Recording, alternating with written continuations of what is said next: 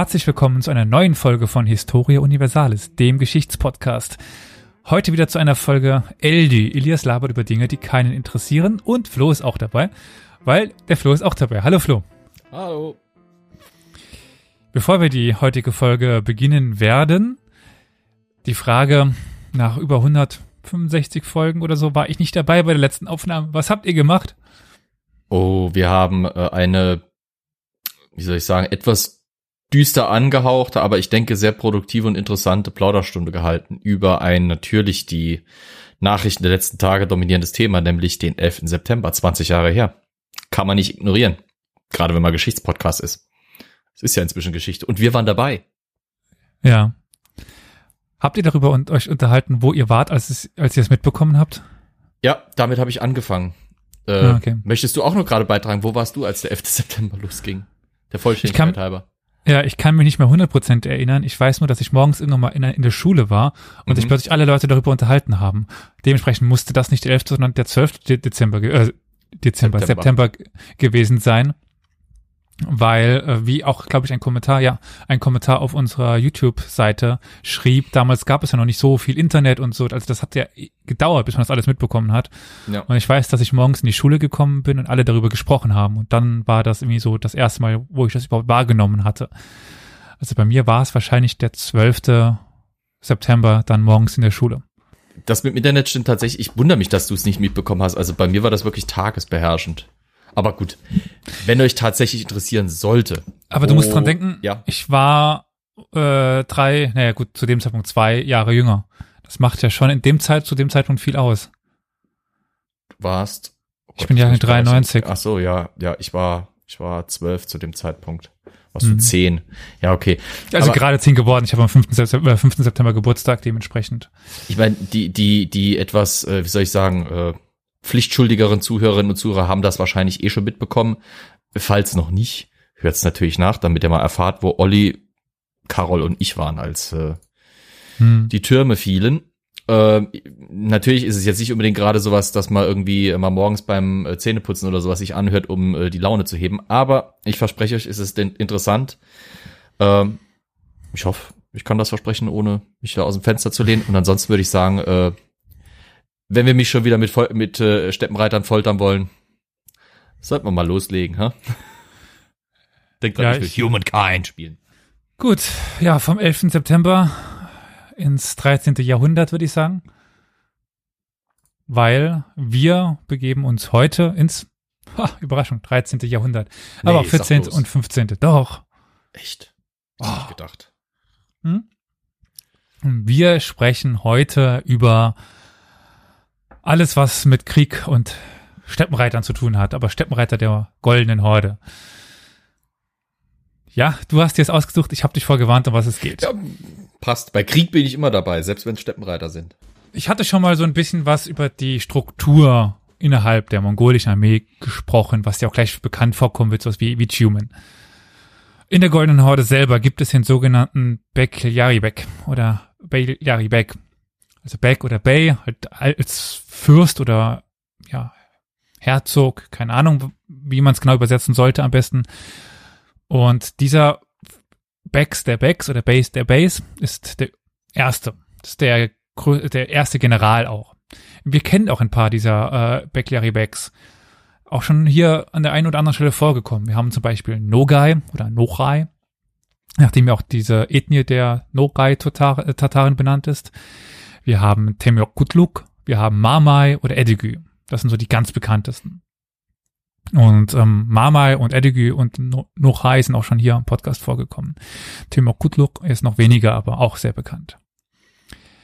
Der war jetzt nicht, also dieser äh, Beklari Bek war nicht unbedingt der Khan, aber ähm, er war nur dem Khan unterstellt und sagen wir mal so, gerade bei Nochai und Mamai und Edigü waren die Khane dann eher Marionetten und der eigentliche Herrscher der Horde war der Beklari Bek.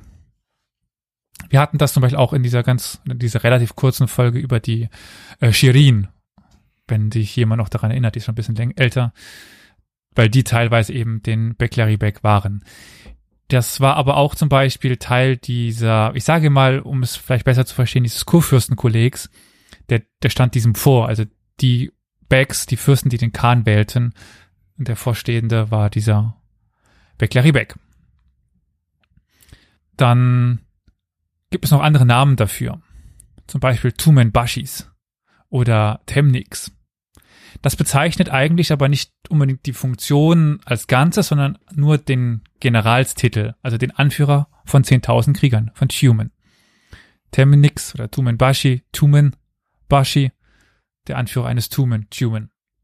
Aber dadurch, dass der Beklari Beck auch Anführer des ganzen Heers der Goldenen Horde eigentlich war, er war der erste General, war die Zahl, die er eigentlich befehligte, teilweise noch deutlich größer als ein Tumen. Nur ist, die anderen hatten halt noch ihm unterstellte Tumen Bashis. Also Tumen Bashis gab es mehr, ein Beklari Beck pro Kanat. Meistens hielten sie sich aus der Schlacht heraus. Also sie organisierten aus der Entfernung die Kämpfe. Aus, von einem Hügel aus. Schon im 13. Jahrhundert? Ja. Oh, ungewöhnlich. Ja, du musst dir vorstellen, dass da drei, vier, fünf Tumen kämpften. Ja, okay. Da ist dann in Medias Res Kämpf nicht unbedingt so, ja, okay. Also es kommt dann auch wirklich auf die Schlachtgröße an, ob er mitkämpft oder nicht. Die, die wir aber bis heute kennen, die zeichneten sich auch dadurch aus, dass sie eben sehr mutig in der Schlacht waren. Also ein Nogai, ein, äh, äh, ein Mamai, ein Edigü, die kämpften alle auch mal an vorderster Front. Weil nur so konnte man sich die Gunst und die Treue seiner Krieger, seiner Untertanen überhaupt sichern. Mhm. Die Führungsschicht ist abgesehen dieser Bakelary Bags, auch die anderen äh, Bags oder beziehungsweise Emire waren eigentlich aus den Reihen der Jajiden. Also Jaji, der Begründer der Goldenen Horde und seine Nachfolger, Nachfolger als Jajiden bezeichnet. Auch ein Mamai oder ein Edigü waren Jajiden ein, no ein Nogai auch, ein Thema Kutluk war auch, ja genau, also alle vier, die ich aufgezählt hatte, waren äh, Tschetschiden. Aus nicht so berühmten Nebenlinien, aber sie briefen sich auf den Gründervater. Es gibt dann aber natürlich auch diese anderen Familien, eben wie die Shirin, die wir schon mal äh, in einer Folge hatten, die auch teilweise später dann in diese Positionen aufsteigen konnten und in diese Führungsphalanx der Tschetschiden einstoßen oder einbrechen konnten. Es gibt ja noch die Ulusbegs oder die Ulukbegs, also die, die, die Großfürsten, wenn man es direkt übersetzen würde. Also ein, nicht der Fürst der Fürsten, sondern der Groß- oder die Großfürsten. Wobei das eher darauf abzieht, dass die eine eigene Zeltstadt hatten. Also der Ulus ist diese Zeltstadt, die mongolische. Ja. Und nicht jede Zeltstadt war von einem Khan beherrscht. Dementsprechend gab es auch welche mit einem Beg an der, an der ersten Stelle. Und das war eben dann ein Ulusbek. Es gibt auch die Daruchbeks und die Emire, aber das ist so eine Abstufung dann immer weiter nach unten. Emire verbinde ich jetzt aber doch eher nochmal mit den muslimischen mhm. Staaten, hm. Kreuzfahrtstaaten, ne? Ähm, ja, das ist die Übernahme dieses ähm, Titels aus der aus, aus der muslimischen Welt. Die äh, Goldene Horde war dann ja relativ schnell muslimisch. Der Titel Bay hat sich auch lang gehalten, kann das sein? Weil ich erinnere mich, dass ich irgendwie im Kontext der napoleonischen Kriege ja auch noch mit Base zu tun hatte. Also ja, ja. Nicht Im türkischen Sprachraum, ja, ja. Ja. Das ist der türkische, ist die türkische Variante von Emir. Mhm. Der Emir war dann halt nur in dem Zusammenhang dort noch ein bisschen niedriger ange, eingestellt, eingestuft. Mhm. Dann jeder egal welcher Stufe, der aus dem äh, Jachiden-Clan stammte, aus der Jachiden-Linie, war ein, ein Olan oder ein, ein Ochlan. Das Olan. war so, also O-G-H-L-A-N. Das ist dieses, dieses GH ist dieses Rolllaut, dieser komische Oglan. Und die dann auch meistens Flügel zum Beispiel in einer Schlacht befehligten, weil die Flügel dann doch die wichtigeren waren. Und wie wir schon an vielen Stellen, denke ich, erwähnt haben, zum Beispiel Angelut war die Armee der Goldenen Horde eben auf diesem Dezimalsystem aufgebaut. Das heißt, bei den Mamluken waren es ja die Zehner, 50er, 100er zum Beispiel. Die, Mon die Mongolen haben ein bisschen größer gedacht. Da ging es halt bis 10.000 hoch. Ähm, und die Zehner waren aber auch dort die kleinste Einheit. Wir haben dann, kannst ja wiederholen, da, da oben den Marco Polo der uns ja sehr viel über die Frühzeit hinterlassen hat als Quelle, weil die Mongolen selber ja nichts geschrieben oder wenig geschrieben haben. Und er nennt auch die Namen dieser Untereinheiten oder dieser Struktureinheiten. Zitat. Wenn der Tatar-Zar in den Krieg zieht, nimmt er 100.000 Reiter mit und ordnet sie wie folgt an. Er nennt einen Befehlshaber über 10 Mann, einen über 100, einen anderen über 1000 und einen anderen über 10.000. Also ganz klassisches Dezimalsystem, nicht spektakulär. Und er nennt dann aber auch ähm, die Namen des Ganzen, weil eine, eine Truppe von 100.000 Mann heißt Tut. Das ist das Tumen. 10.000, ähm, ähm, 100.000 Tut, genau. 10.000 ist äh, Toman, Tumen. Mhm. 1000 Min, 100 Use und 10 ist On. Mhm. Muss man jetzt ein bisschen noch herumfriemeln an dieser Formulierung, weil Marco Polo nicht gut Mongolisch konnte und ja. Aber Vielleicht ungefähr so. Es war seine Zweitsprache. oder dritt oder viert. Dann, was relativ logisch ist, ist, dass diese Tumen-Kommandanten eben diese äh, Ulusbeks waren und auch ein Gebiet kontrollierten, mit dem sie diese Armee finanzieren konnten, weil 10.000 Krieger ist eine Menge. Plus die müssen die ernährt werden. Mhm. Plus die Pferde, plus die äh. Ähm, Herden, die dazu, die dazu gehören, die Frauen, die Kinder, ja. die Alten. Halt, ne? Ja, das läppert sich schon. Dementsprechend war das quasi ein Ulus, ein herumziehender Ulus, der dann damit auch gemeint war. Also zum Maßstab, es gibt europäische Fürstentümer zur damaligen Zeit, die deutlich kleiner waren als das, als ein mhm. Heer. Wir haben aber sehr viele Quellen über diese Gegend der Goldenen Horde aus der früheren Zeit, bevor sie da waren. Wir können jetzt aber ein bisschen übertragen, weil die wichtigste Einheit oder die wichtigste Ethnie innerhalb der Goldenen Horde waren nicht die Mongolen. Ich habe das, glaube ich, in der Folge über die Mongolen, das war ja schon ein paar Folgen her, ich glaube, es war so um die Folge 60 rum oder so, mal so Art mit dem Bild erklärt eines Pizzateigs. Mhm. Also wir hatten eben die Mongolen in der Mongolei und dann hat man versucht, diese Ethnie auszubreiten über die gesamte damalig bekannte Welt so ungefähr. Und der Teig wurde immer dünner, dünner, dünner, dünner, dünner, dünner, dünner. Und irgendwann sind halt Löcher entstanden und der Teig ist auseinandergerissen und dann entstehen auch die verschiedenen Reiche. Aber es war einfach nicht mehr genug Teig da, um alles abzudecken. Und dementsprechend waren, gab es nicht viel Mongolen in der Goldenen Horde. Es gibt die Djadjiden, aber auch ab, abseits dessen vielleicht noch den einen oder anderen Clan, aber ganz viele türkische Ethnien. Baschkiren zum Beispiel. Aber eine ist sehr, sehr, sehr wichtig und auch namensgebend, zum Beispiel im Persischen für die Goldene Horde. Die Goldene Horde heißt nämlich im Persischen nicht Goldene Horde. Ich meine, die Goldene Horde ist sowieso ein Name, der erst im Nachhinein entstanden ist. Also zuerst waren es die Tataren oder die große Horde, aber nicht die Goldene Horde. Im Persischen heißt es Dechti Kipchak. Kipchak, Türken. Die Kipchak-Türken, genau, oder? Auch ja. bekannt als Kumanen. Ja. Und diese Kipchaken stellten eigentlich auch den größten Teil der Armee und waren die wichtigste Ethnie überhaupt. Dementsprechend kann man schon, wenn man was über die Kipchaken weiß, ein bisschen was übernehmen. Von de, wie, also wie die Kipchaken kämpften, so kämpften dann auch die Goldene Horde. Mit Neuerungen dann. Weil die Kipchaken hatten zum Beispiel keine so äh, starre hierarchische Struktur mit diesen Dezimalsystemen. Es gab Clanchefs, die dann an den verschiedenen Orten lebten, die dem Khan unterstellt waren, aber die Anzahl der Truppen waren nicht geregelt, wie die jetzt genau zueinander standen. Also es gab nicht diese feste Struktur des Heers. In der Goldenen Horde wusste jeder, er war der Befehlshaber von so und so viel Mann, bekam er zugeteilt vom, vom Khan und es war alles sehr stark zentrisiert oder zentralisiert auf den Khan. Also eben in der Zeit der Kipchak-Türken, der Kumanen, sehr viel föderaler, wenn man das jetzt so mit diesen doch leicht anachronistischen Wörtern bezeichnen kann. Nun passten sich die Kumanen eben aber an, an dieses neue starre System der Mongolen. Da jetzt aber eigentlich jeder männliche, männlicher Nomade ein Krieger war, ist das, denke ich, ganz interessant, auch jetzt militärwissenschaftlich da ein bisschen reinzublicken. Wie werden die ausgebildet? Wie kämpfen sie? Was benutzen sie? In allererster Linie lernten die Nomaden Bogenschießen. Ich denke, das überrascht jetzt nicht, wenn ich das sage. Und von Kindheit an nahm jeder Bogenschutz, Bogenschießunterricht. Und auch ein Lasso zum Lasso? Einfang, Einfangen von Tieren. Dann haben wir zum Beispiel eine Quellenstelle bei ähm, Giovanni di Piano Carpini. Sagt ihr dir etwas? Nee, De Piano Carpini, auch so ein Reisender wie Marco Polo.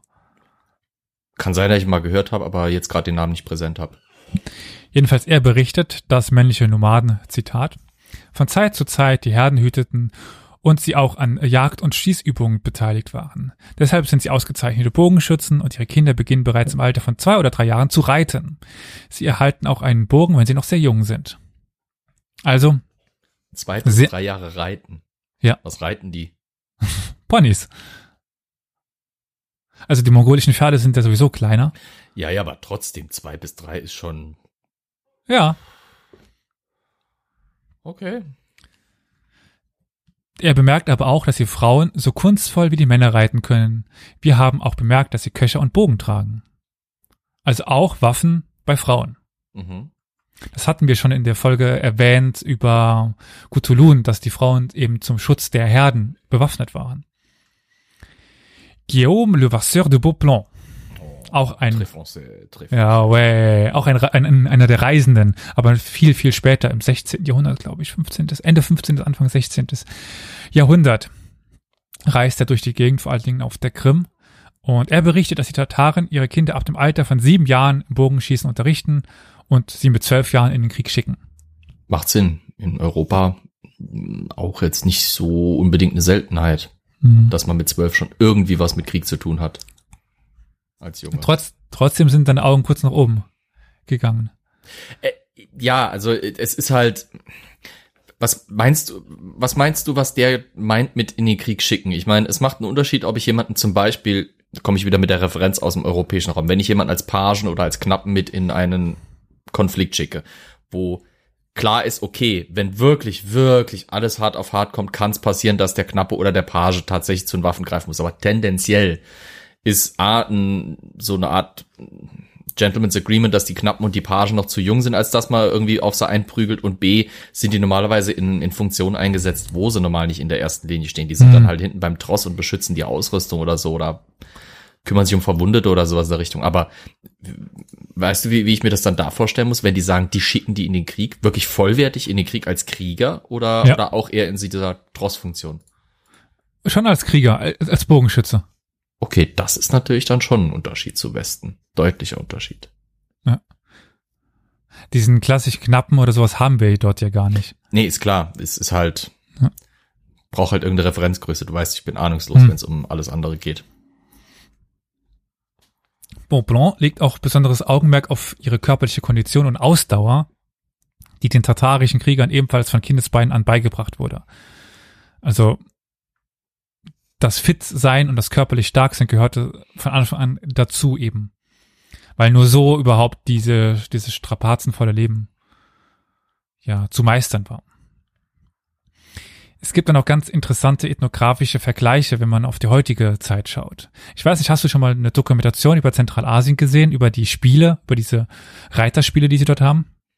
Ja, die so die letzten Überbleibsel angeblich der mongolischen Kultur sein sollen, von berittenem Bogenschießen über berittenes, also über Lanzenreiten bis hin zu äh, akrobatischen Übungen, bis hin zu nicht unbedingt berittenen, aber diesen, die, manche Nationen haben ja diese Pfeilwerferei, kommt natürlich drauf an, wo du bist. Und zum Beispiel das Kukburi. Was für ein Ding? Kukburi. Gesundheit. Das Ziegenfangspiel. Ah. Du, das könnte auch hier auf dem Land stattgefunden haben. Also das ist so, dass es das an Feiertagen, Hochzeiten oder Beerdigungen gibt. Beerdigung. Ja. Und zwar wird der, der Kadaver eines Widders oder einer Ziege in die Mitte geworfen und dann muss man den von einem Pferd greifen und zu einem, ja, anderen Tor bringen, zu einem Ziel bringen. Und man, Warum ausgerechnet glaub- Kadaver? ja, wenn es lebt, dann läuft's weg. Ja, da macht das Fangen aber mehr Spaß, oder? Naja, also es geht nicht unbedingt um das Fangen, sondern um das ans Ziel bringen, ohne vom Pferd gestoßen zu werden. Also da sterben reihenweise Menschen dabei. Okay, noch mehr Kadaver. Hm. Deswegen ist das ein Beerdigungssport. Hm. Ja, das Grab ist schon da. Oma ist tot, lass uns Ziegenfang spielen. Vielleicht legen wir noch ein paar von uns dazu. Hurra. Hm. Also das sieht schon sehr wüst aus, wenn man sich das heutzutage anschaut, aber irgendwie auch interessant. Auch, also das. Äh, sorry, was passiert mit der Ziege, wenn die gefangen ist? Ist das, das ist ja wahrscheinlich keine, die schon drei Wochen da liegt und äh, langsam schon wieder von selber anfängt zu rennen, oder? Ist das dann also, irgendwie eine rituelle Opfergabe oder ist das dann der Gewinn des Siegers oder wie? Der Gewinn des, des Siegers, kann? ja. Ah, okay. Das Spiel wird aber vor allen Dingen von Erwachsenen gespielt. Das ist irgendwie klar, weil da geht's halt körperlich ganz schön hart zu. Kinder oder Jugendliche spielen ein ähnliches Spiel. Oksunak oder Sunak Otti also Oksunak sind weiße Knochen und Sunak Otti ist Knochenwerfen. Mhm. In einer mondhellen Nacht wo, äh, wurden die Knochen in einer Gruppe von Spielern ge geworfen. Und der erste Spieler, der ihn findet, schreit dann auf. Dann stürzen sich alle auf ihn, greifen sich die Knochen und bringen sie dann zum dem Ältesten oder einem bestimmten Ort. Und naja, dann gewinnt man eben auch. Aber ist es nicht, ist es nicht äh, zu Pferde unbedingt. Genau. Also, ja, okay, die, die prügeln sich um den Knochen. Wer dann, wer dann quasi den Knochen hinbringt, hat gewonnen. Muss aber nicht hm. unbedingt derjenige sein, der findet. Hm. Äh, nee. Ja, eher im Gegenteil.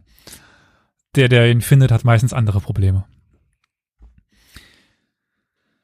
Und sowohl bei dem Wettbewerb der Kinder als auch bei dem Spielen der Erwachsenen ahmt man ja dann das Verhalten des Wolfes als Jäger und Kämpfer nach.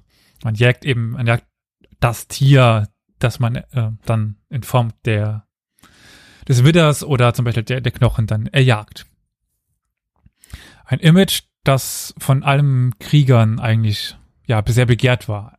Der Wolf ist ja so das Vorbild für den Kämpfer. Vielleicht noch in anderen Regionen der, der Löwe oder, oder Tiger, aber in den eurasischen Steppen dann doch der Wolf. Es gibt dann eine Besonderheit, nämlich die ja, sogenannten Männerbünde der Wölfe, die dann die Ausbildung von Männern organisierten oder von Kämpfern. Und es gibt auch ein Ritual, das ist das Barmita, das ist der Viehdiebstahl, der damit zusammenhängt. Mhm. Dabei handelt es sich aber eigentlich weder um einen Diebstahl noch um einen Raubüberfall.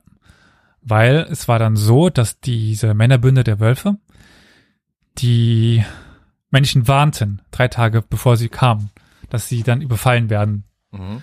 Und sich eben schützen könnten. Und dann war das äh, legitim. Und sie kamen dann meistens bei Nacht, aber auch mal bei, bei Tag und ja, klauten eben das Vieh. Mhm. Diese Traditionen und besonderen Praktiken sind auch heute noch charakteristisch für moderne Turkvölker. Aber eben die Turkvölker, die damals eben schon in diesem, ja, eurasischen Steppen lebten. Es ist auch eine möglich, ist es auch möglich, eine Parallele zwischen der Institution dieser Männerbünde der Wölfe und bestimmten Praktiken in der kumanischen Gesellschaft zu ziehen. Wenn zum Beispiel Khan Bonjak in einer Schlacht wie ein Wolf heult, um den Sieg herbeizurufen.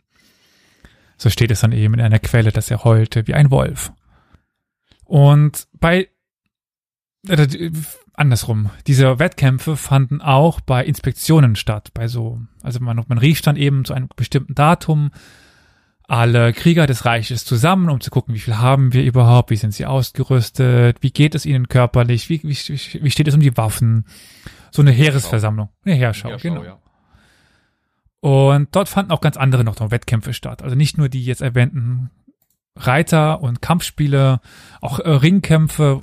Ich erinnere nur an, an Kutulun. Das kommt nicht von, von irgendwoher, dass sie eben diese Ringkämpfe gemacht hat, weil Ringkämpfe sehr weit verbreitet in der türkischen Gesellschaft zu dieser Zeit waren. Und Ibn Battuta zum Beispiel berichtet, dass während einer Inspektion die Becks ihre Truppen bei Wettkämpfen zuschauten. Da wird dann schon beschrieben, dass sie sich einen Sessel äh, hinstellen lassen und dann eben ihren Untergebenen dazu dabei zuschauen, wie sie vor sich hin ringten. Und wir haben auch bei äh, Giosafat Barbaro eine sehr detaillierte Beschreibung dieser Wettkämpfe. Aber die Aufzeichnungen dieses venezianischen Reisenden geben nicht nur Aufschluss über die Fähigkeit der tatarischen Krieger, sondern auch über ihre Tapferkeit. Weil, Zitat, die Krieger sind sehr tapfer. Punkt. Nein.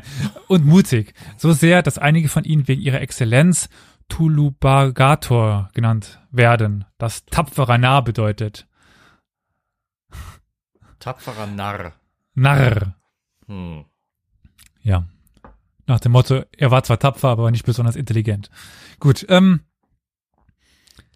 über die genaue Anzahl dieser Truppen, die bei solchen Heerschauen zum Beispiel versammelt werden konnten, ja, genaue Anzahl können wir nicht geben. Das sagte ich ja schon an vielen Stellen, dass wir eben nicht genau wissen, wie viel Mann die mongolische Heer, das mongolische Heer umfasste. Wir haben dann irgendwann ab dem 15. Jahrhundert Heerschauen, wo wir auch dann ja schriftliche Quellen haben, zum Beispiel bei den ähm, Aquayunlu. Mhm.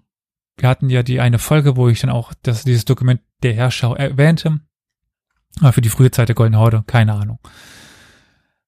Wir haben zum Beispiel einen Al-Kalkashandi, das ist ein arabischer Autor. Sag bloß. Ja, er könnte auch ein Perser sein. Ach so, stimmt, ja, okay. Oder ein Armenier. Oder Also ein Kurde. sind sicher, es ist kein Thüringer.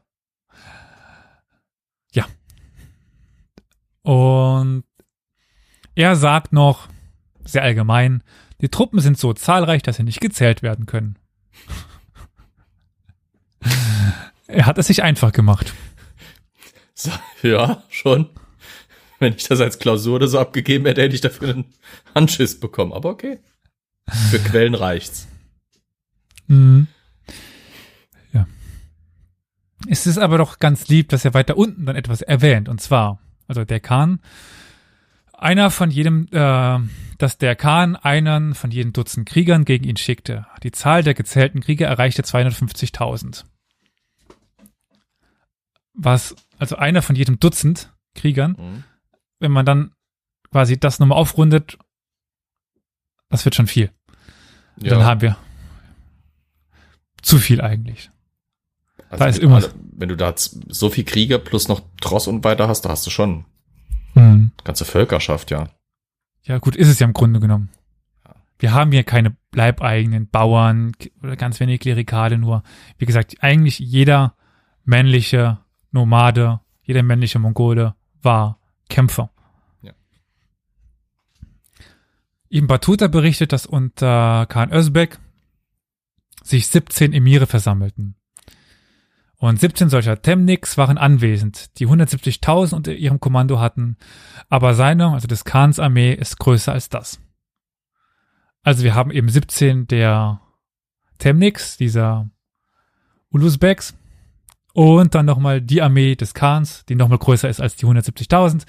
Also sind wir dann bei 300, 400.000 Mann. Nur die Kämpfer. Nur die Kämpfer. Einfach um sich mal so das ein bisschen vorstellen zu können, was wir da oder von welchem militärischen Potenzial wir sprechen können. Rashid ad-Din, den hatten wir jetzt auch schon an vielen Stellen, berichtete, dass Berke Khan 1262 Nogai an der Spitze einer 13.000 äh, Mann starken Truppe gegen Hülegü Khan schickte. 13.000 ist jetzt erstmal nicht so, so viel. Aber 1264, 65 wiederum derselbe Anführer, also Nogai, einen Feldzug und führte eine Vorhut mit 50.000 Mann Vorhut. unter dem, ja, dann auch Kommando von Suntai gegen die Huleguiden. Rashid ad-Din bezeichnet Nogais Truppe als vollständige Armee, aber auch trotzdem Vorhut, weil Berke mit 300.000 Kriegern nachzog.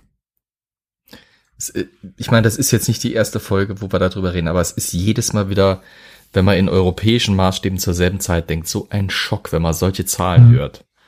Weil es einfach, da müsste man schon mehrere Kriege und mehrere äh, Völker äh, Westeuropas zusammenlegen, um auf solche Zahlen militärisch zu kommen. Das ist unvorstellbar. Einfach. Gibt nichts Vergleichbares im westlichen Rahmen. Nö, wie viele werden so in der europäischen Schlacht im 13. Jahrhundert? Also ich habe auch schon mal auf die Zehntausende, aber selten weit drüber. Also da hast du dann große Armeen, die sind vielleicht im, ja, da kommst du schon mal ins Fünfstellige rein, aber nicht, nicht weit. Wenn Mhm. eine Armee 12.000 hat, ist das schon ziemlich groß. Ziemlich groß. Und da reden wir wirklich von Kriegen von, äh, von, von ganzen Reichen gegeneinander, nicht von einzelnen Fürsten. Das muss man ja auch noch bedenken. Während die Mongolen quasi zu der Zeit hunderttausende Heere in einem relativ geordneten Staatswesen, ich weiß, westliche Maßstäbe und so weiter, aber auf die Beine stellen, haben wir bei uns halt irgendwelche Grafen und Herzöge, die sich gegenseitig die Köpfe einschlagen, bis dann die Herzöge irgendwann mal ein paar Grafen geschluckt haben. Du hast ja. einen Kaiser, der nur bedingt Kontrolle überhaupt über dieses ganze Tobabu ausübt. In Frankreich ist es ein bisschen besser dran, da, da sind sie ein bisschen zentralisierter, in England genauso und ansonsten, also selbst für Kreuzzüge kriegen wir noch nicht mal, also da kriegst du schon ein paar Zehntausend zusammen, aber nicht 300.000. Das sind, das sind, das sind Zahlen, das ist, ich meine, das Heilige Römische Reich im 13. Jahrhundert. Mhm. Wie viele Millionen Einwohner wird das gehabt haben? Acht? Zehn? Ich hätte sogar noch weniger. Ja. Also mit Reichsitalien oder ohne, Reichs, äh, ohne Reichsitalien? Reichsitalien? Ja, gut, dann schon vielleicht, ja. Das, das, ja. Wie gesagt, es ist jedes Mal ein Schock, über diese Zahlen nachzudenken, weil es halt alle westlichen Gewohnheiten, alle westlichen Maßstäbe einfach nonchalant sprengt. Und es ist dann aber auch irgendwie überraschend, wenn man darüber nachdenkt, wie leicht eigentlich Europa zu erobern gewesen wäre. Äh, das ist der Gedanke, der dann direkt danach kommt. Wieso zum Geier? Also ich meine, Gott sei Dank haben sie es nicht getan, sonst hätte die Geschichte einen ganz anderen Verlauf genommen. Aber es ist erstaunlich, dass, dass die nicht auf die Idee gekommen sind, das zu versuchen. Gut, die Frage ist, inwiefern, weil bei denen halt noch bekannt, wie es halt Vorgängerreitervölkern gegangen ist, den Hunden zum Beispiel.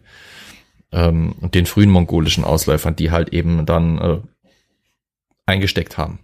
Den Ungarn ähm, zum Beispiel auch. Das waren keine Mongolen, das äh Ja, ich weiß, aber den Reitervölkern, die vor ihnen gekommen sind, mit denen sie ja schon auch irgendwie in Kontakt standen, oder mit deren Nachfolgen sie auch irgendwie in Kontakt standen. Ja, was ich eher als logisch halte und was auch in der Forschung relativ häufig angebracht wird, ist einfach hm. Bäume. Es gibt keine Steppen in der Ach Gegend. so, ja, okay. Bäume sind ein Problem, wenn man schnell reiten will, ja. Äh, Erinnerung an die Schlacht bei Agincourt, wo wir die Folge zu hatten. Ja. Das ist halt so auffällig, dass die ja. mongolischen Reiche dort aufhören, wo es Bäume gab. Also China ist die Ausnahme. Ja. China haben sie es irgendwie hinbekommen. Auch aber China ist aber auch eine Kulturlandschaft. Das heißt, du hast schon große Talgebiete, die halt entwaldet sind. Ne? Und nutzbares Land geworden sind, über Jahrhunderte damals ja schon. Das hast du halt bei uns nicht, bei uns hast du noch Urwälder. Mhm. Aber da haben sich die Mongolen auch relativ schnell angepasst. Die haben ja nicht umsonst diese große äh, Flussschlacht dann, also ja. wo die dann auf Schiffen kämpfen. Ja. Aber in Europa, das hat alles aufgehört, wo die Bäume anfangen. Also Russland war deswegen auch nie direkt unterworfen, war ja immer indirekt. Und ähm, die Ukraine, quasi nur die, die südliche Ukraine, als es, es in den Norden ging, gehen Weißrussland, wo, wo die Bäume kommen, hat es aufgehört. Also es kann gut sein, dass die Bäume den Europäern den Arsch gerettet haben. Also rettet die Wälder hatte damals andere Beweggründe als heute. Ja, ist korrekt. Und beides Mal waren sie richtig für das eigene Leib und Leben. ja. Gut. Dann äh, machen wir mal weiter. Genau, also wie groß das Heer tatsächlich war, kann ich nicht beantworten, weil wir haben eben keine zuverlässigen Quellen. Und wenn er von 300.000 spricht, ich meine, selbst 150.000 wären beeindruckend gewesen. Also selbst die Hälfte davon, wenn das stimmt. Wir wissen, dass 70.000 wären schon reichlich. Ja, wir wissen, dass mittelalterliche Quellen gerne mal übertreiben, antike sowieso, Zum aber ja. ja. Wer waren aber diese Kämpfer? Das waren ja, wie gesagt, nicht alles Mongolen. Eben sehr viele Kipchaken oder andere Ethnien, der, also andere türkische Ethnien. Aber zum Beispiel auch Russen oder Ukrainer oder Tscherkessen oder, oder, oder. Nogai zum Beispiel wurde von einem Russen aus Tokotars Truppen, so heißt es dann, getötet. Also eben ein Russe aus der Truppe des Khans hat diesen ähm, ja, Beck ermordet. Im Mittelpunkt aber stehen definitiv die Reiterkämpfer. Also nicht die Russen. Die Russen waren, es gibt, wir hatten die, die Folge ja, wir hatten schon viele Reiter bei denen, aber die, das nomadische Heer besteht zu 99,9 Prozent aus Kavallerie. Adlige besaßen größere Pferde mit besseren Stammbäumen als diese gewöhnlichen Steppenreiter, beziehungsweise die einfachen Krieger. Es war auch typisch für einen Reiter, für einen Reiter mehrere Ersatzpferde zu haben und eine, Reihe, eine Reihe von Begleitern und eine spezielle Ausrüstung zu besitzen. Also für die besser ausgerüsteten äh, Kämpfer dann. Das ist eben dieser Unterschied zu den Mamluken auch. Die Mamluken hatten immer nur ein Pferd. Waren da deswegen schneller, weil diese ganzen Pferde musste erstmal mitziehen und auch ernähren. Aber ein Mongole konnte immer wieder mit einem frischen Pferd in die Schlacht ziehen. Das war besonders wichtig für diese Hit-and-Run-Taktiken. Also Angriff, Scheinrückzug, wieder Angriff, Scheinrückzug und so weiter. Das macht auch Sinn bei der Verlegung. Ich meine, wenn ich als Mamelucke nur ein Pferd habe, wenn das Pferd müde ist, habe ich kein Ersatzpferd. Ja. Der Mongole kann sein Pferd reiten. Wenn das Pferd müde ist, okay, steige ich von dem ab, entlaste das so weit wie ich kann, setze mich auf ein anderes, lasse das Pferd hinterherlaufen und sich dann im Laufen wenigstens ein bisschen erholen. Mhm. Das heißt, meine Reichweite ist dann auch ein ganzes Stück größer. Genau. Und Reichweite ist das A und O bei der Kampftaktik, weil das werden wir noch erfahren, wenn es um die äh, Raubzüge geht. Mhm. Adlige bildeten die gepanzerte Kavallerie, die mit, die mit speziellen Nahkampfwaffen, panzerbrechenden Waffen wie Piken, sechs äh, flanschigen Streitkolben und Kriegshämmern sowie mit mächtigen Schutzausrüstung, also Schuppenpanzern, Baidana, Kuyuk-Rüstung und so weiter und so fort äh, be bewaffnet und gerüstet waren. Ich gehe danach nochmal drauf ein. Also, beziehungsweise, wenn ich jetzt auf die Uhr schaue, in Folge zwei, Weil wir werden heute nicht durchkommen. Da wird es eine zweite Folge geben müssen. Aber diese adligen, schwer bewaffneten ja, Panzerreiter waren die Unterzahl, sage ich mal. Zahlenmäßig vorherrschend waren leicht bewaffnete Reiter. So wie du dir wahrscheinlich Reiter vorstellst. Steppenreiter. Der Mongol meinst du, ja. Genau. Ihr Waffenarsenal und ihre Ausrüstung sind schwer genau zu bestimmen, weil sie eben so unterschiedlich waren. Eben anders als die Mamluken, mit denen ich es heute viel vergleichen werde. Die hatten eine standardisierte Ausrüstung, waren die nicht standardisiert. Jeder musste sich selbst ausrüsten.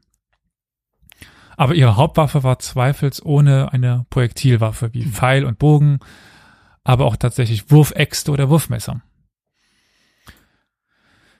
Ähm, scharfe oder langstielige Waffen, also Speere, waren ja weniger verbreitet, aber sie gab es natürlich. Aber es gab auch genug Mongolen, die nur mit Pfeil und Bogen kämpften, weil sie sich ein Schwert nicht leisten konnten. War das mit den langen Stangenwaffen eine Materialfrage, weil du halt in den Steppen einfach nicht genug grad gewachsenes Holz hattest für sowas, oder? Ja, teilweise, ja.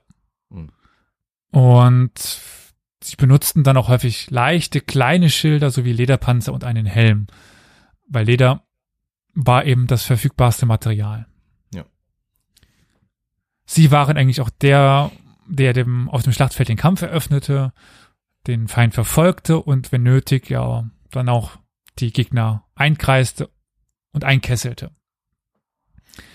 Berichte über den Einsatz von Infanterie eine Goldene Horde sind nahezu unbekannt. Wie gesagt, wir haben ein paar russische Infanterie, die dann aber hauptsächlich in Russland eingesetzt worden ist gegen andere russische Fürsten.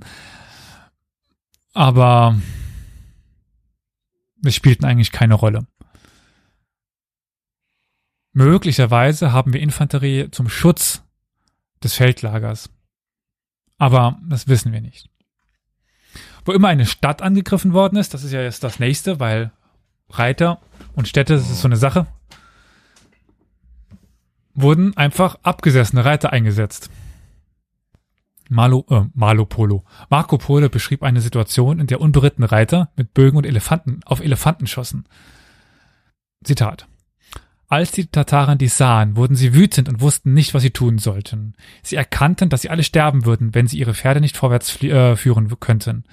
Doch sie fanden eine kluge Lösung. Sie taten Folgendes. Als sie sahen, dass die Pferde verängstigt waren, stiegen sie ab, versteckten ihre Pferde im Wald und banden sie an Bäume. Dann schnappten sie sich ihre Bögen, spannten ihre Pfeile ein und begannen auf die Elefanten zu schießen und waren ausge sie waren ausgezeichnete Bogenschützen und verwundeten den Elefanten ernsthaft. Zitat Ende. Also wir haben eben den Elefanten, der die Pferde ängstlich macht und deswegen die nicht dran vorbeikommen. Also dieses äh, Herr der Ringe Bild ist. Ja, ja, das ist direkt im Kopf gewesen. Pferde sind Fluchttiere. Reite mal mit dir auf, äh, mit denen auf Elefanten zu. Das wird schon schwer. Sie haben sie eben versteckt und dann mit sein, mit ihren Pfeilen die Elefanten zu äh, Tode gebracht. Angeblich übrigens auch so eine Sache, warum äh, europäische Reiter im, im Orient Probleme gehabt haben sollen, weil Pferde vor manchen Kamelen panische Angst haben. Also Elefanten ist klar, warum sie Angst haben, aber Kamele irgendwie auch. Gut, ich meine, Pferde haben vor allem irgendwie Angst. äh, ist auch schon dämlich, dass äh, sich Menschen gerade Pferde ausgesucht haben. Du, äh, Schweine sind nicht so eindrucksvoll. Ich meine, gut, so ein Wehreber hätte schon auch noch irgendwie was, wenn man die hochzüchten würde, so auf Schlacht. Elche. Größe. Ja, Alter. ja, ja. Wenn ich mir so vorstelle, statt auf ihren Drachenbooten kommen Wikinger irgendwie mit Elchen über Land geritten, ja, ja. Ja, ja. Macht Eindruck. ich frage mich bis heute, warum es das nie nicht gegeben hat. Äh, wahrscheinlich, weil Elche äh, sich sehr gut wehren können, wenn man auf sie steigen will.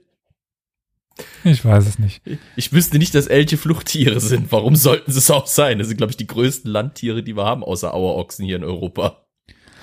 Wenn wir schon in Russland sind, Bären. Ja, aber ich glaube, die sind selbst größer als Bären, oder? So ein ausgewachsener Elchhirsch? Nicht massig, aber, aber höher, ja. Höher, ja. Äh, ja. Und äh, Geweihei. Hm. Aber so eine kombinierte Armee aus äh, Elchreitern und Bärenreitern. Ich, ich wette, es gibt irgendwo im Internet Artwork, Artwork darüber. Ja, natürlich. So gepanzerte Elchreiter. Hm. Mach du mal weiter, ich such das mal. Solange Flo hier sucht, mache ich weiter. Was, denke ich, auch sehr untypisch ist für eine Horde, sind Schiffe. Ich hatte ja gerade eben schon erwähnt, in China haben sie ja tatsächlich sehr schnell benutzt. Ja. Dann haben wir ja aber auch die, die Story mit Japan, mit äh, Tsushima und Kamikaze nachzuhören. Auch irgend, irgendeine Folge, die wir schon hatten. Ich weiß nicht mehr welche, spätestens die der kleinen Menschheitsgeschichte. Wir haben aber tatsächlich in der zweiten Hälfte des 14. Jahrhunderts auch auf der Krim und im Asowschen Meerbusen den Einsatz von Fluss ähm, Schiffen und dann auch zum Beispiel bei der Belagerung von Kaffa gab es diese kurze Story, dass sie versucht haben, Kaffa unter Blockade zu setzen vom Meer aus und haben die Genuesen ein paar Kocken geschickt und dann war halt auch Ende Gelände mit den äh, tatarischen Schiffen. Wir haben aber dann später bei, durch die Krim-Tataren ähm, ja, Piratenüberfälle mit ganz vielen kleinen Schiffen, die dann zu den Handelsschiffen fuhren und dann diese Handelsschiffe so äh, überfielen mit ganz kleinen Schiffen, ganz kleinen, schnellen, flinken Schiffen. Wenn es aber jetzt um die Belagerung einer Stadt ging, wie bei Kaffer, gab es ganz viele verschiedene Möglichkeiten. Sei es durch Aushungern, was die gängigste Taktik war, einfach das Umland großflächig ausbluten lassen, verbrannte Erde und dann warten, bis die Menschen in der Stadt verhungerten. Oder seuchen. Oder was auch immer. Aber es gibt natürlich auch den Einsatz von Ramböcken, von Wurfwaffen, von, ja, Artillerie. Das ist ganz interessant, weil wir haben auch den Einsatz von Tufeng-Kanonen. Tufeng. Tufeng-Kanonen. Hm? Holzkanonen? Äh, aus welchem Material die genau waren, weiß ich nicht. Dass die haben so Feuer, äh, Kanister. Ach so, so Flammenwerfermäßig. Ja, genau, aus dem äh, Chinesischen kommt. Ja, das dachte ich mir schon fast. Äh, mhm. Also Feuerartillerie, Tufeng. Aber die waren eher auch kleines Kaliber und also Proto, Proto, Proto-Kanonen, wenn man das so sagen wollen würde. Im 15. Jahrhundert haben wir dann den Einsatz eben von, Bom von Bombarden, von Mörsern und anderen Waffen dann, die eben mit schweren Kanonenkugeln feuerten. Ja, äh, auch an dieser Stelle kann ich nochmal sagen, dass ich, wo wir hier wieder in Aufnahme sind, jetzt ja tatsächlich vor Sapuschka stand. Oh ja, stimmt, genau, du hast das Bild geschickt. Genau, also ich war ja auf dem, oder im Kreml und äh, das Ding ist schon verdammt groß.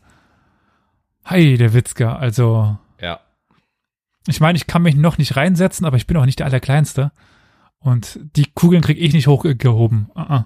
Äh, Nee, sag bloß. Wie viel hatten die Kugeln?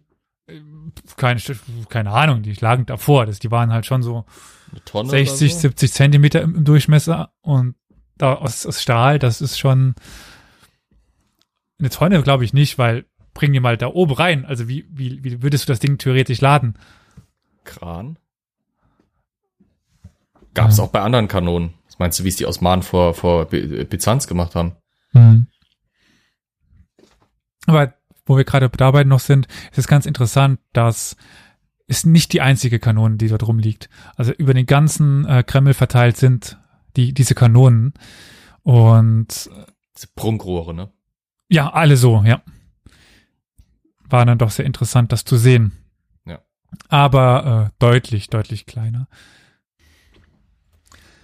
In der, ja, in den Quellen, die wir tatsächlich haben, Ja. das sind ja eigentlich so 99 Prozent außenstehende Quellen, gerade für diese Zeit, haben wir aber auch tatsächlich, wenn auch unvollständige Informationen über Strategie und Taktik der Armee der Goldenen Horde. Ja, man kann sagen, dass sich die Strategie und Taktik danach richtete, wo die Kane kämpften. Also es gibt nicht die Taktik. Ist aber auch klar, also wenn du in, im Iran kämpfst, musst du anders kämpfen, als wenn du in, in Russland kämpfst. Ja. Das ist, er- ergibt sich aus der Sache heraus. Und der Forscher Kushkumbayev hat auch zu Recht festgestellt, dass die Mongolen eigentlich alle Organisationen, also alle Feldzüge im Vorhinein planten. Also es war nicht so, dass sich jemand entschlossen hat, oh, wir gehen in den Krieg und dann sind sie losgezogen und waren sie dort und so, was machen wir denn nu?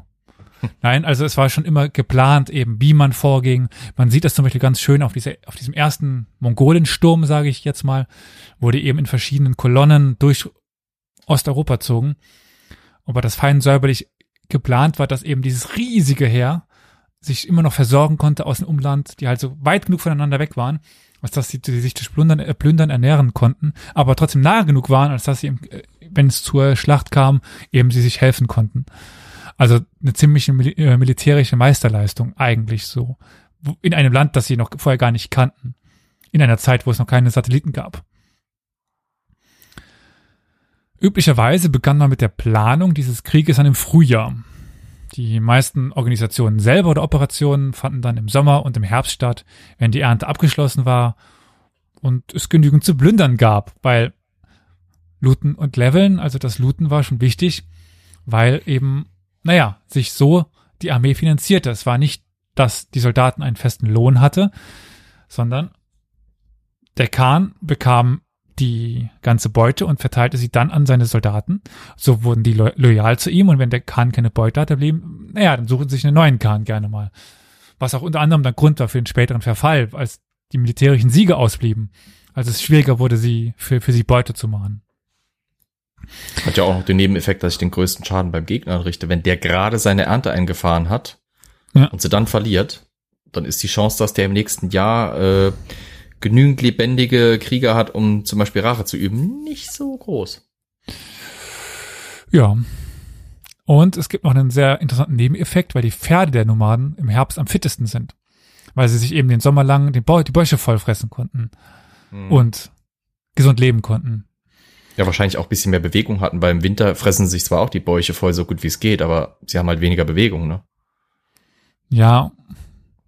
Und in der zentralasiatischen Steppe ist im Winter dann schon noch ein bisschen schwieriger. Ja.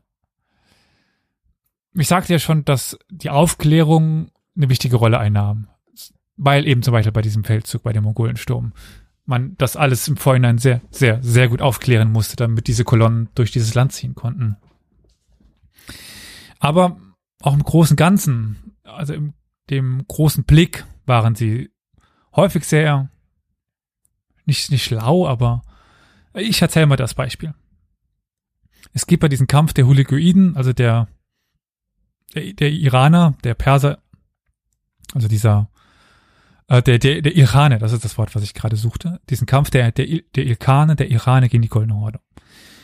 Und die hatten einen Verbündeten, weil die Byzantiner waren mit den Ilkanen verbündet. Mhm. Mehr oder weniger. Was machte man nun? Man kämpfte jetzt nicht unbedingt direkt gegen die Ilkane, sondern gegen die Byzantiner, um die Ilkane zu schwächen. Dann gab es einen Feldzug von Nogai gegen die Byzantiner, um dann eben diese Verbindung zu kappen. Nicht unbedingt um die Byzantiner zu besiegen, aber um die Verbindung zu kappen. Und in, infolgedessen mischte sich das ja Oströmische Reich eigentlich nicht mehr in den Konflikt mit, also zwischen den Tschetschiden und den Ilkanen ein. Also so im großen Blick auf die ganze Sache war dieser kurze Feldzug organisiert worden. Trotz einer Reihe von Unterschieden in den Kriegsmitteln, je nach Ort, bestimmte die militärische Organisation der Golden Horde im Allgemeinen eine einheitliche Strategie. Also eben diese Strategie von direkten Schlägen und Blitzkrieg. Wenn man jetzt diesen doch etwas unpassenden modernen Begriff dafür ver äh, verwendet. Also schnell und direkt. Und sich dann zurückziehen. Schnell, weil Kavallerie. Und naja, die waren nicht gut genug gerüstet, um langen Konflikt Ja, offen, Äh, aushalten Halt zu können. leichte Kavallerie, ne? Ja, Das ist halt der große Faktor. Es hat so ein bisschen was, es erinnert ein bisschen an die mittelalterlichen Chevauchés Westeuropas. Mit dem Unterschied halt, dass es sich, wie gesagt, da um leichte Kavallerie und halt nicht um ritterliche Kavallerie oder größere Armeeverbände handelt. genau. Es war auch nicht üblich, vor einem Krieg den Krieg zu erklären. Also, man kam halt einfach. Hallo. Und meistens versuchte man, die Städte und Siedlungen zu zerstören und so viel es ging zu, zu plündern. Und nicht direkt die große Feldschlacht zu suchen. Diese, also den Ort und den Zeitpunkt dieser großen Feldschlacht wollte man sich aussuchen. Da wollte man wissen, wann man die hat und wie man die hat. Und auch nur dann, wenn man sich sicher war, dass man sie, sie gewinnt. Man drang dann häufig tief in feindliches Gebiet ein. Wir haben ja auch noch lange im 14. Jahrhundert tatarische Kriegszüge bis nach Deutschland rein. Also es ist nicht so, dass die nur so ein paar bisschen über die Grenze rübergingen. Nein, also die zogen sich, die zogen ganz tief in das feindliche Land hinein. Und das geschah auch in Regel mit großer Effizienz. Vor allem, wenn die Angriffe plötzlich erfolgten und der Feind eben nicht mobil war oder mobilisiert war. Bis in Europa ein Heer ausgehoben war. Das konnte dauern. Und Mhm. wenn es keine Kriegserklärung gab und das nomadische Heer war schnell zusammengerufen, es war nicht so, dass Spione da groß sagen konnten. Also innerhalb von wenigen Tagen stand das Heer der, der, der Krim-Tataren und innerhalb von wenigen Wochen waren die äh, in Weißrussland. Bis dahin hatten die, die, die Litauer noch kein Heer zusammen. Wenn sie Glück hatten, hatten sie gerade für irgendwas anderes eins schon unter Waffen stehen. Zum Beispiel gegen die Deutschritter noch damals? Obwohl, warte mal, nee. Hä? 13, doch? Ja, äh, so. Gerade noch ein bisschen, ja. Also ich sprach jetzt von, gerade bei meinem letzten Beispiel von den Krim-Tataren, zu dem Zeitpunkt waren die Konflikte mit den Deutsch-Ritterorden schon Ja. mehr oder weniger beigelegt. Abgefrühstückt. Genau. An dieser Stelle kann ich vielleicht nochmal auf ein Feedback eingehen aus, auf unsere Folge über die Mam äh, Mongolen in der mamlukischen Armee, wo ich das Beispiel dieses preußischen Sultans gebracht habe, wo ein Zuhörer meinte, dass es ja wohl die Prussen oder Prutzen gewesen seien. Ja, absolut richtig, aber Preußen ist einfach nur der eingedeutschte Begriff des Ganzen. Also, was, was guckst du gerade auf deiner, auf deiner rechten Seite? Äh, eine Fliege, Oh. Also, die störend um mich gesummt ist, ja. eben Preußen, Prussen meint im Grunde genommen das dasselbe. Die späteren Preußen haben sich ja nur auf diesen Stamm be bezogen, der Prussen. Hm, da, da, da, Wobei, ich komme immer durcheinander. Fühlten sich die Nomaden dem Feind nicht überlegen, was auch gut vorkommen konnte. Dann versuchte man eine in Anführungszeichen friedliche Lösung zu finden und beschränkte sich darauf, den Tribut von dem Feind zu erheben. Also man plünderte, man plünderte, schickte dann einen Boten zum König zum Beispiel von Litauen oder dem Großfürsten, sagte, wir ziehen uns zurück, wenn du uns das be bezahlst. Der war vielleicht mil militärisch gerade stärker, aber der musste ja mir das ausheben, bezahlen und so weiter. Je nachdem war es dann günstiger, noch Tribut zu be bezahlen, und dann gingen sie wieder. Das ist Schutzgeld. Schönes Ja. Königreich, das du da hast. Wäre eine Schande, wenn dem was passiert. Genau. Schutzgeld gab es schon immer. Ja. Falls Mongol, die Mafia des Mittelalters. Das wäre das wär ein Titel für eine Folge.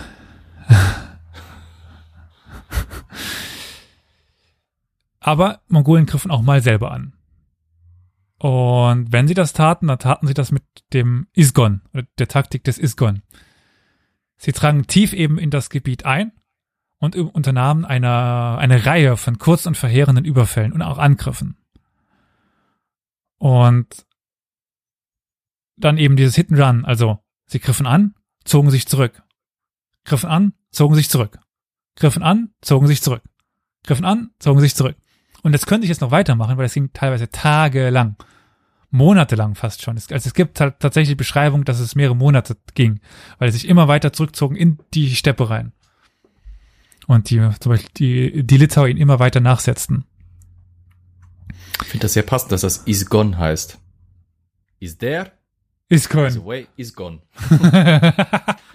is coming, is there, is gone. ja. Is gone, is there. Is gone, is there. Is done, ja. Is approaching, is attacking, is gone. Wusste gar nicht, dass die Mongolen Englisch konnten. Passt. Ja.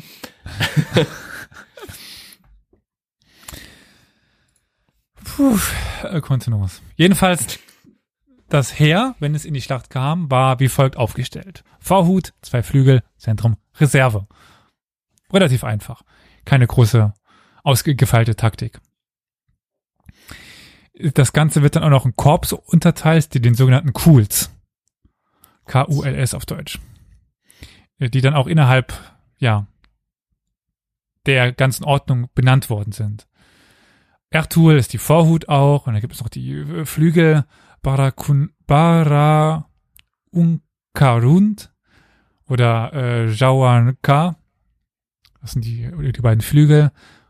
Und eine Vorhut zum Beispiel, also das Kara Kaul oder Ertul, umfasste eben sieben Kuls, die Flankengarde, die Kangul, auch nochmal, äh, je, je nachdem, so sieben, acht und die, die Nachhut, dann ist die Surgavul, äh, dann auch nochmal sieben, acht, die, dieser Cools. Das äh, hört sich jetzt komisch an, kann man auch direkt wieder vergessen, nur wen es interessiert, eben diese Cools. Zur Führung der Truppe während der Schlacht wurden in den meisten Fällen ja, Fahnen verwendet, Pfeifen und Na äh, Nakatrommeln. Was Es ist gibt- das Besondere an Nakatrommeln? Die heißen so, ist, ist nichts so. Besonderes.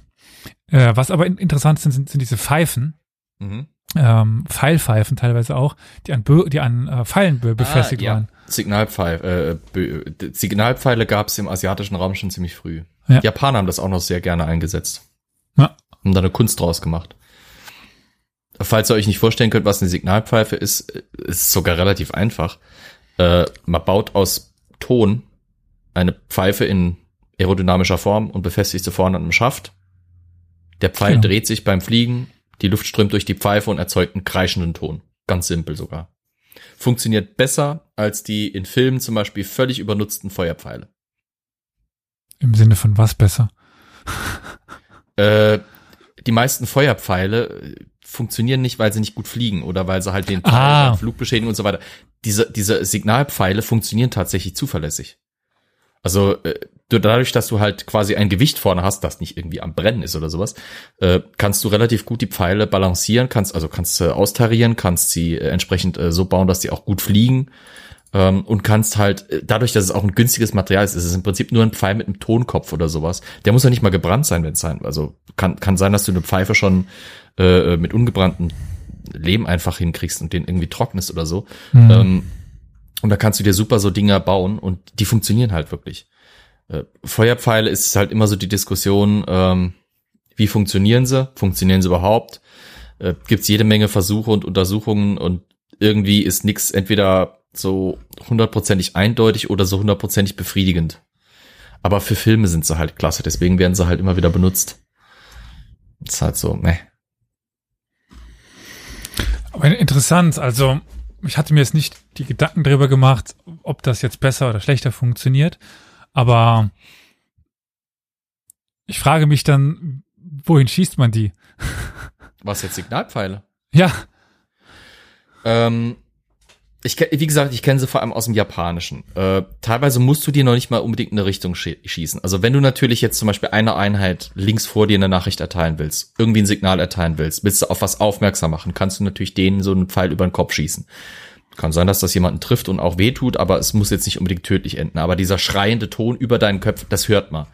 Äh, je nachdem, wie diese Pfeife halt eben gebaut ist und gut, die Japaner sind da halt, die Japaner sind ein unheimlich perfektionistisches Volk, klar, dass die da wirklich extrem gute Beispiele für haben, aber ich kann mir vorstellen, dass das bei den Mongolen und bei den Chinesen ebenfalls schon war, bei anderen asiatischen Reitervölkern eben auch dann. Ähm, äh, es reicht, wenn du, in, wie gesagt, in die Richtung der Einheit schießt, die du, mit der, mit der du kommunizieren willst. Du kannst aber natürlich auch die Aufmerksamkeit der Einheit auf einen Ort lenken, in den du halt auf diesen Ort schießt. Sagen wir mal, äh, du hast links vor dir einen Flügel am Reiten oder eine Einheit am Reiten, die wiederum weiter links außen von, von Außenflankören irgendwie angegriffen werden würde. Und die, du siehst, die sehen das nicht.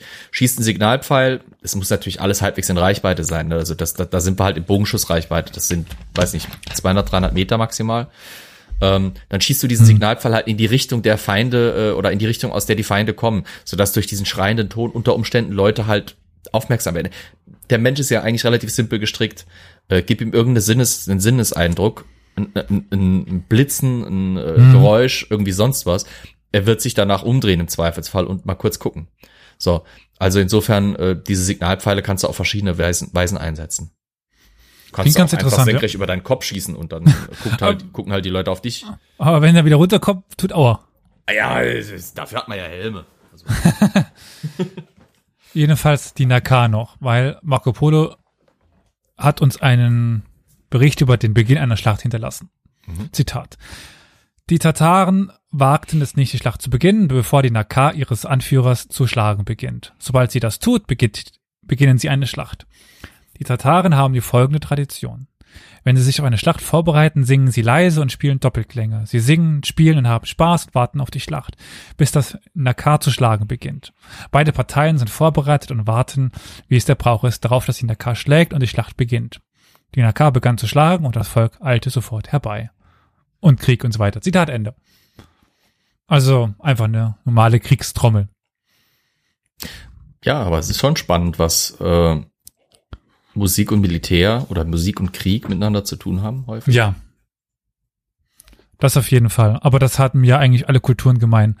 Also, ja, ja. da gibt's also ja. Die spielen quasi, bevor die Schlacht losgeht, da, das ist schön, da hast du ein Gemeinschaftsgefühl durch gemeinsames Singen, gemeinsames Musizieren. Du hast unter Umständen Texte, die vielleicht bisschen anfeuern oder auf heroische mhm. Taten vorbereiten. Das heißt, der ganze, du bringst dich quasi schon mal in Stimmung. Ja. Und dann, wenn es halt losgeht, ne, Kannst Dann halt geht's los. schön losjieten.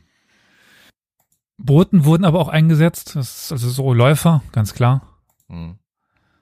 um dann Befehle und Anweisungen zu, über, zu übermitteln. Jeder Kul oder Kuschun, das ist ja diese, also Kul ist diese Einheit innerhalb des der Vorhut, äh, Flankenzentrum und so weiter und Kuschun ist ja nochmal was kleineres, hatte spezifische Kampffunktionen. Also man konnte eben schon im Vorhinein sagen, der Cool macht den Bogen, der Cool macht den Bogen in der Schlacht und konnte damit das Heer eigentlich ganz gut schon befehligen.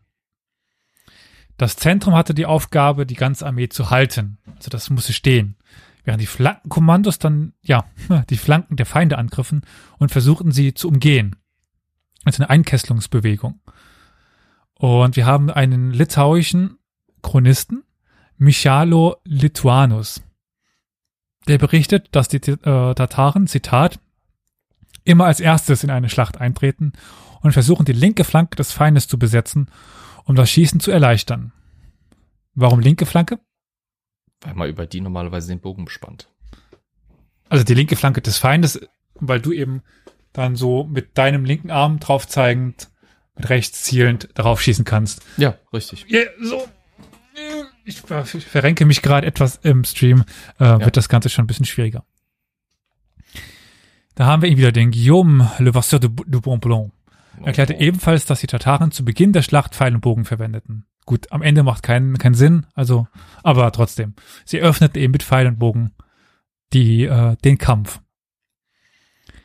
Er behauptete, dass die Krim-Tataren diese Technik gegen die Polen einsetzte, bis sie erschöpft waren und dann, wenn sie sich eben stark genug fühlten, auch dann mit Schwert kämpften.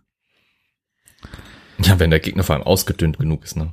Das ist ja der Zweck von ja. Fernkampftaktiken, ne? Es gibt dann einen relativ berühmten russischen Historiker, Gorelik, der dann den Begriff Karussell vorsteckt für diese Technik. Also immer drumherum reiten, drumherum rumreiten, drumherum reiten, dann wenn's immer drauf. Ich versuche mich gerade zu erinnern, wie es bei den äh, Seleukiden und so weiter war, es irgendwie der Katar, Katar Katarasch Kreis? Seleukiden macht, du meinst Pater, oder? Oder Pater-Taktik, ja, das kann auch sein. Ja, die Pater-Taktik, ja. Ähm, die die Seleukiden waren nämlich die Infanterie. Die ja, Pater waren die Reiter. Ich war gerade, Hm. ähm, ich weiß nicht mehr, wie es heißt, aber das, das äh, war, ist ja dann quasi wiederentdeckt worden ähm, im 16. Jahrhundert für die sogenannte Caracolla-Taktik. Wenn du dich erinnerst, Lützenfolge. Die mit Feuerwaffen bewaffnete. Kavallerie der frühen Neuzeit macht im Prinzip fast dasselbe. Gut, die reitet nicht um den Gegner herum, sondern die reitet an den Gegner ran, schießt, reitet weg, rei- reitet wieder weiter, schießt und so weiter. Das ist also quasi auch ein Kreisel, wenn du so Mhm. willst, aber vor der gegnerischen oder seitlich von der gegnerischen Einheit und immer an dem Punkt, wo der Kreis am nächsten zum Gegner ist, wird gefeuert. Ja. Von wo sie sich das jetzt abgeschaut haben, es gab genug Beispiele, denke ich. Absolut, aber mit Sicherheit haben die Mongolentaktiken da auch eine Rolle gespielt, Ja. weil das, weil die Quellen aus genau der Zeit gerade zu dem Zeitpunkt eben im 16., 17. Jahrhundert neue Aufmerksamkeit bekamen. Das und die römischen Berichte zum Beispiel. Also es kann auch gut sein, dass sie sich zum Beispiel von den Berichten über die Hunden abgeguckt haben Mhm. oder äh, also aus römischen Aufzeichnungen oder halt aus äh, äh, frühen deutschsprachigen Aufzeichnungen eben dann über die Ungarn und so weiter. Aber das ist ist ja im Prinzip auch nichts Neues, wie die Mongolen da kämpfen. Das ist ja von Reitervölkern mit, mit, mit Fernkampf-Spezialisierung schon immer Ja, eine Taktik eigentlich definitiv. gewesen. Weil es halt, das ist so natürlich, weißt du, das ist so logisch. Ja. Und meistens schossen sie auch nach vorne oder nach hinten. Also entweder so oder eben nach hinten. Nicht zur, zur Seite. Erst recht nicht nach rechts zur, zur Seite. Ja, weil die seitliche Abweichung zu schwierig ist. Da musst du vorhalten. Das ist ziemlich schwierig. Vorhalten meint eben, wenn du schießt auf dem Pferd, ziehst irgendwo hin, bist dann aber schon woanders und dann, also musst du eben vorhalten. Zum, zumal quasi die, das wird dann ziemlich kompliziert, das braucht man auch gar nicht dann irgendwie mathematisch oder sowas, aber wenn das Ziel zu dir relativ eine andere Geschwindigkeit hat, bist du natürlich auch nochmal in der Problematik, da drauf zu bleiben, das ist teilweise ein bisschen schwierig. Aber wenn du den gerade vor dir oder gerade hinter dir hast, das ist natürlich deutlich einfacher. Zumal wenn du ihn gerade hinter dir hast und du eher am Wegreiten bist, bist du natürlich nochmal ein wesentlich unattraktiveres Ziel. Hm. Wir haben dann einen Bericht von Saki Atin Mohammed Babur. Wie heißt, Okay. wer, wer, wer war das nochmal? Der, der Babur, Ja, genau. der Babo. Der Babur, der, äh, wir es schon ein paar Mal hatten, der eben seine, der nicht Mongole war im klassischen Sinne, aber trotzdem viel über, also dieselben Taktiken verwendete. Ja. Zitat. Als die Reihen eng beieinander standen, begannen die Feinde mit ihrer rechten Flanke in unseren hinteren Bereich vorzustoßen. Ich drehte mich um, so dass meine Front ihnen zugewandt war und unsere Vorhut, die der alle Yigits die Schlacht gesehen und mit dem Schwert gekämpft hatten, eingeteilt worden waren. Also, das, die Yigits sind erfahrene Kämpfer äh, befanden sich äh, zu Rechten. Es gab keinen einzigen Mann von ihnen. Äh, schließlich schlugen sie äh, wir den Angriff der vorrückenden Feinde so, äh, zurück und drängten sie in die Mütze ihres Heeres. Einige Adlige von Shaibani Khan sagten sogar zu Shaibani Khan, wir müssen uns zurückziehen, die Zeit des Stehens ist vorbei. Aber er blieb standhaft. Nachdem unsere linke Flanke zurückgedrängt worden war, unterlief die rechte Flanke des Feindes unsere Truppen. Da unsere Vorhut auf der rechten Seite ver äh, verblieben war, war unsere Front ungedeckt. Die Leute des Feindes griffen uns von vorne und hinten an und begannen die Pfeile zu schießen. Die Männer, die uns umgangen hatten, waren ebenfalls in der Nähe und begannen Pfeile direkt auf unsere Fahnen zu schießen. Sie griffen von vorne und von hinten an und, und, und unsere Leute wichen zurück. Es war also eine komplette Umschließung eben, eine Einkesselung. Ja. Du weißt halt nicht von wo, wie, was, wo du jetzt machen sollst. Das ist halt komplette Desorientierung, weil Ja. ja. Kannst dich nicht nach vorne fokussieren, weil du wirst von hinten beschossen. Der Schutz ja auch. Ich meine, selbst wenn du mit Schild kämpfst, ne, kannst dich halt nur nach vorne ordentlich decken. Ja. Dann hatten wir schon das Itzgon, das ist das ganz große. Und Mhm. dieses, der direkte Hit and Run ist Tulgama. Tulgama. Tulgama. Also Itzgon sind diese schnellen Überfälle mit dann sich zurückziehen und direkt in, in der Schlacht hin, hin und zurück. Also das, das Iskon im kleinen Rahmen ist Tolgama. Der, der, also das eine ist strategisch und das andere taktisch, wenn du so Genau, willst. ja, ja. Ja. Und im Grunde genommen dasselbe, nur im kleineren Rahmen. Mhm. Also in, im Rahmen eines Tages. Ja. Nochmal ein Zitat von Marco Polo. So besiegten sie ihre Feinde im Kampf. Sie schämen sich nicht zu fliehen. Wenn sie fliehen, kehren sie um und schießen. Sie haben ihre Pferde beigebracht, sich wie Hunde umzudrehen. Wenn sie vertrieben werden, kämpfen sie auf wunderbare Weise im Lauf, als stünden sie ihren Feinden gegenüber. Sie fliehen und kehren um, um einen, um einen gezielten Schuss abzugeben, der sowohl die Pferde als auch die Männer des Feindes tötet. Der Feind glaubt, dass sie erschüttert, dass sie erschüttert und besiegt sind und verlieren, weil seine Pferde alle und, und, und äh, weil sie besiegt sind und verliert, weil seine Pferde alle getötet und viele seiner Männer tot sind. Als die Tataren sehen, dass sie viele Pferde und Männer des Feindes getötet haben, kehren sie um und kämpfen gut, zerschlagen den Feind tapfer und besiegen ihn. Auf diese Weise haben sie viele Schlachten gewonnen und viele Völker besiegt. Wie dreht sich ein Hund um? Auf der Stelle. Ah, okay. Ich, ich weiß, ich bin Katzenmensch. Ich weiß nicht, wie sich Hunde umdrehen. Außer um mich anzuknurren. äh, okay, ja. Also relativ abrupt. Enorme Wendigkeit, ja. Ja. Das unterscheidet sie durchaus von europäischen. Gut, dann das, das, das erklärt mir jetzt auch dann eben als äh, warum warum Marco Polo das so äh, für relevant hält zu erwähnen, weil mhm. äh, mitteleuropäische Kavallerie hat schon einen Wendekreis. Packst es halt nicht einen schwer gerüsteten auf einem schwer gebauten Pferd auf der Stelle umzudrehen. Da bricht sich irgendjemand die Haxen. Entweder der Reiter, weil er dummerweise halt durch sein Gewicht äh, quasi den Weg fortsetzen will oder das Pferd, weil es halt versuchen muss, gegen das ganze Gewicht, das da auf seinem Buckel hängt, noch gegenzuarbeiten. Okay, ja. Genau. Wie ein Hund dreht sie. Das ist klasse. Der Rückzug, wie gesagt, konnte mehrere Tage andauern. Mhm. Und ja, wenn dann der Feind irgendwann seine Truppen zu weit auseinanderzog oder zu ermüdet war, dann schlugen die Tataren zu und besiegten den Feind. Das ist eigentlich, eigentlich klassisch taktisches Vorgehen oder strategisch taktisches Vorgehen. Kämpfe ja. nur dann, wenn du, oder kämpfe am besten nur dann, wenn du bestimmen kannst, wie und wann. Genau. Bestimme, äh, wer, wer das, wer die Faktoren der Schlacht bestimmt, gewinnt normalerweise. Ja. Wir haben dann in der äh, Tactica Leontis, das ist ein ganz mhm. interessantes Werk, nämlich eines byzantinischen Kaisers, eine Beschreibung von Nomaden, zu dem Zeitpunkt noch die Kumanen, die Kipchaken, aber trotzdem. Zitat, sie sind an Hitze, Kälte und alle anderen Entbehrlichkeiten gewöhnt, die Nomaden ertragen, die Nomaden ertragen müssen. Und weiter unten erwähnte dann auch, dass, Zitat, sie von viel Vieh begleitet werden, Hengste und Stuten, die sie sowohl zur Versorgung mit Fleisch und Milch als auch zur Demonstration ihrer großen Zahl nutzen. Also, wenn so eine Herde anzieht, das gibt ganz schön viel Qualm und Rauch und äh, Staub und so weiter und mhm. dann sieht die Armee vielleicht auch mal größer aus, als sie tatsächlich ist. Ja, die hinterlassen ja auch eine völlig veränderte Landschaft dann. Ne? Ich meine, ich, vielleicht, um das Bild mal so ein bisschen vor Augen, äh, kennst du, erinnerst du dich noch an der mit dem Wolf tanzt? Äh, nee. Achso, ähm, es gibt in diesem Film diese Szenen, wenn eine Bisonherde durch eine Landschaft gezogen ist, ja. wo du halt dieses, diesen, diesen wie eine überdimensionierte Autobahn an zerstampfter Prärie halt hast. Mhm. Ich meine, wenn, wenn so eine, so eine Reiter ja, Völkerschaft quasi durch so eine Landschaft zieht, das hinterlässt Spuren. Das ja. hinterlässt komplett zertrampelte, verdichtete Erde. Das ist, äh, das ist auch wirklich ein visueller Eindruck, der da bleibt. Ja. Den, den jemand sonst nicht kennen würde. Gerade, wie gesagt, wenn halt man an die Maßstäbe wieder denkt, die mich immer noch flashen. Äh, wenn da 300.000 äh, Leute langziehen, sagen wir mal, genauso viel oder dreimal so viel Pferde. Das ist eine Menge Erde, die da umgetrampelt wird. Hm. Jetzt kommt übrigens noch relativ, relativ zum Abschluss dieser ersten Folge eine kleine Quellenkanonade, weil ich jetzt relativ viel zitieren werde. Zum Beispiel auch eine arabische Quelle. Jeder ihrer Reiter wurde stets von zwei Dienern, 30 Schafen, fünf Pferden, zwei Kupferkesseln und einem Wagen begleitet. Also nochmal zu deiner Größe. Mhm. An der gleichen Stelle steht dann noch etwas über die hohe Ausdauer der Nomadenkrieger bei langen Zügen und ihre Schnelligkeit. Über die, Organ äh, die Organisation von kumanischen Feldzügen äh, berichtet auch Robert de Clary. Zitat.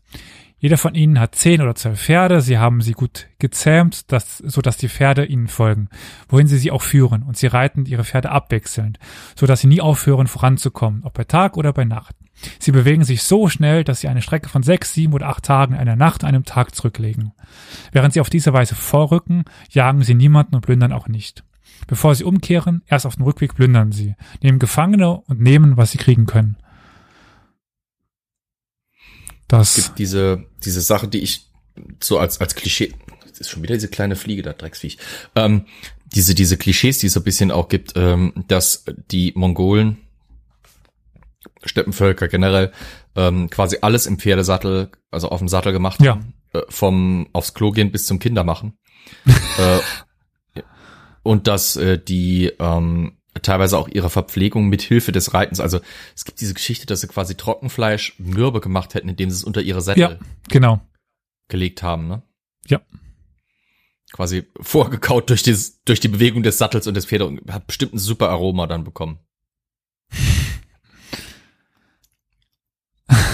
Stellst du es dir gerade vor? Ja, das ist ein Fehler. Also ich meine, ich kenne Trockenfleisch. Ich kann es mir nicht vorstellen, dass das Geschmack zuträglich ist, wenn man das irgendwie Stunden zwischen einem verschwitzten Pferderücken und einem eingefetteten, ranzigen Ledersattel hat.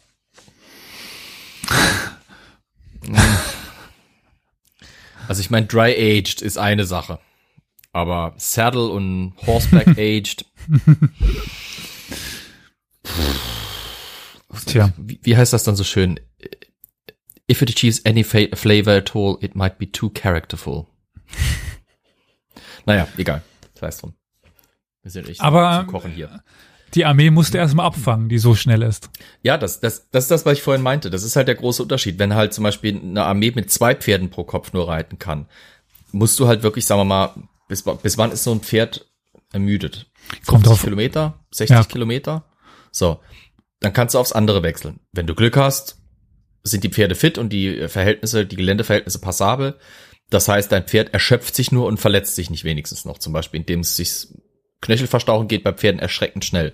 Und du kannst ein Pferd mit einem verstauchten äh, Knöchel äh, in wenigen Stunden, weniger als einer Stunde sogar zu Schanden reiten. Also so weit zu Schanden reiten, dass das Pferd am besten irgendwo in einem Graben erlöst. Ähm, wenn ich mir jetzt vorstelle, die haben fünf oder sechs Pferde pro Kopf, die können im Prinzip in der Theorie, wenn sie wirklich das alles so machen, wie wir das als, als also wie gesagt aus diesen Überlieferungen und Klischees kennen, alles im Sattel machen, vom Essen übers Essen wieder von sich geben und so weiter und so fort. Die können 300 Kilometer zurücklegen, bevor bevor die großartig irgendwie mal wirklich eine richtige Rast einlegen müssen. Hm. Das heißt ja auch, angeblich haben die ja teilweise sogar im Wechsel dann irgendwie beim Reiten geschlafen im Sattel. Was geht, durchaus.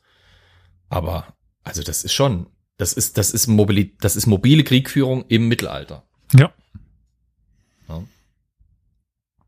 Und zwar Und- mobiler als sämtliche Ritterheere des Westens. Ja, das definitiv. Dieses Traktat, was ich gerade eben angesprochen habe, diese Mhm. Taktiksammlung, die ist von Leo, Ja. dem, dem Sechsten, dem ich schon Weisen. gehört, ja. Ja. Und da haben wir auch eine Beschreibung, wie die Nomaden ihr Militärlager anlegten. Mhm. Und zwar Zitat.